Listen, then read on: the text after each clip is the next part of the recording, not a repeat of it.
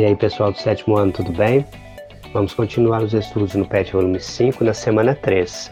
O tema da aula são as diversidades regionais. O objetivo é entender a regionalização do Brasil, os principais conceitos, região, regionalização, regionalização do IBGE e a regionalização geoeconômica. Pessoal, principal tema aí, regionalização. O que é região? Vamos procurar entender esse conceito muito importante para a geografia. Vocês sabem que nós estudamos o espaço e as relações que ocorrem dentro desse espaço terrestre. Como a Terra é muito grande, como as relações sociais, as relações entre o homem e a natureza que ocorrem são diversas, nós dividimos esse espaço para facilitar o estudo. Então, regionalizar é isso. A fim de facilitar o estudo, para identificar os problemas e propor soluções, nós regionalizamos. Então, regionalizar é dividir o espaço de acordo com um certo critério. que seriam os critérios? Por exemplo, se eu quero estudar a vegetação do Brasil, então meu critério é vegetação. Eu vou identificar dentro do Brasil os locais onde temos os diferentes tipos de vegetação, onde temos plantas mais altas, plantas mais baixas, plantas mais perto uma das outras, então é uma vegetação mais densa, locais onde temos plantas mais esparsas, mais espalhadas, ok? Eu vou identificar no Brasil que lá na região norte eu tenho uma floresta, ok? Vou identificar que na região sul eu não tenho floresta, a vegetação que eu tenho no sul do Brasil são campos. Então, ao regionalizar o Brasil pelo critério vegetação, eu vou apresentar para vocês por um mapa, por exemplo, que vai dividir, que vai apresentar uma vegetação densa lá no norte do Brasil e uma vegetação de campos, uma vegetação mais rasteira no extremo sul do nosso país. Entenderam o que é regionalizar? Importante vocês terem em mente que sempre haverá um critério. E esse critério depende do ponto de vista de quem vai regionalizar. Não vai existir extensão mínima nem máxima de uma região. O seu tamanho vai ser delimitado pela área que os elementos em análise estão ocupando dentro do espaço terrestre. Ok, pessoal? Entendido o que é região? Então, região é uma porção da superfície terrestre de extensão variada, cujas características vão se distinguir das áreas vizinhas, dando certa identidade. Pode ser uma identidade natural, econômica ou cultural, dependendo do critério de análise. O que seria então a regionalização? Seria a identificação no espaço de partes com traços comuns, ok?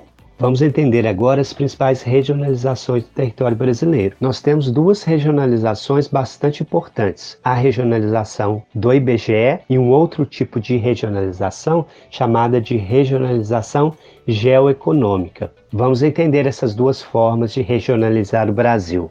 O pessoal, esta regionalização do IBGE, ela delimita as regiões respeitando os contornos políticos do Estado e observando fatores naturais ok?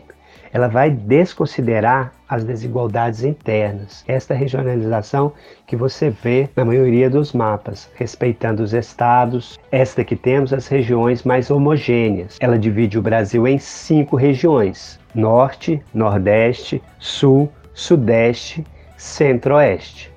Ok, pessoal? Esta é bastante utilizada, apresentada nos mapas justamente é uma regionalização estabelecida pelo governo brasileiro. Então, os critérios são mais políticos, ok? Ela mudou ao longo do tempo. No início do século XX era outro tipo de regionalização. Então, de acordo com os interesses do governo brasileiro, interesses até mesmo políticos, nós temos a divisão do Brasil nestas cinco regiões ok? A segunda regionalização importante estudada por nós na geografia é a regionalização geoeconômica. Como seria essa geoeconômica? Ela considera fatores históricos e econômicos. Então, se de um lado a regionalização do IBGE tem critérios políticos e naturais, esta regionalização geoeconômica, ela analisa fatores econômicos, fatores também sociais. Então, ela considera a desigualdade existente dentro do território brasileiro. Neste caso, as regiões muitas vezes não coincidem com os estados. Ela vai se basear no processo histórico, levando em conta também os efeitos da industrialização do Brasil. Então, ela vai refletir uma realidade e permitir uma melhor compreensão dos contrastes existentes no território brasileiro. Ela vai separar as áreas mais industrializadas das áreas menos industrializadas, as mais desenvolvidas economicamente das menos desenvolvidas. Nós temos três regiões geoeconômicas: a Amazônia, a região Centro-Sul e a região Nordeste. Para identificar qual tipo de regionalização está sendo adotada é bastante simples. Nesta geoeconômica, nós temos apenas três regiões. Para nós aqui em Minas, é bastante fácil identificar esta regionalização, porque nela uma parte do estado de Minas está na região Nordeste. Porque é sabido por todos nós que a região norte de Minas tem uma condição natural e econômica que se assemelha mais às condições do Nordeste do que com as condições naturais e socioeconômicas dos estados mais ao sul. Então, na regionalização geoeconômica, a região norte do estado de Minas Gerais pertence ao Nordeste. Ok, pessoal?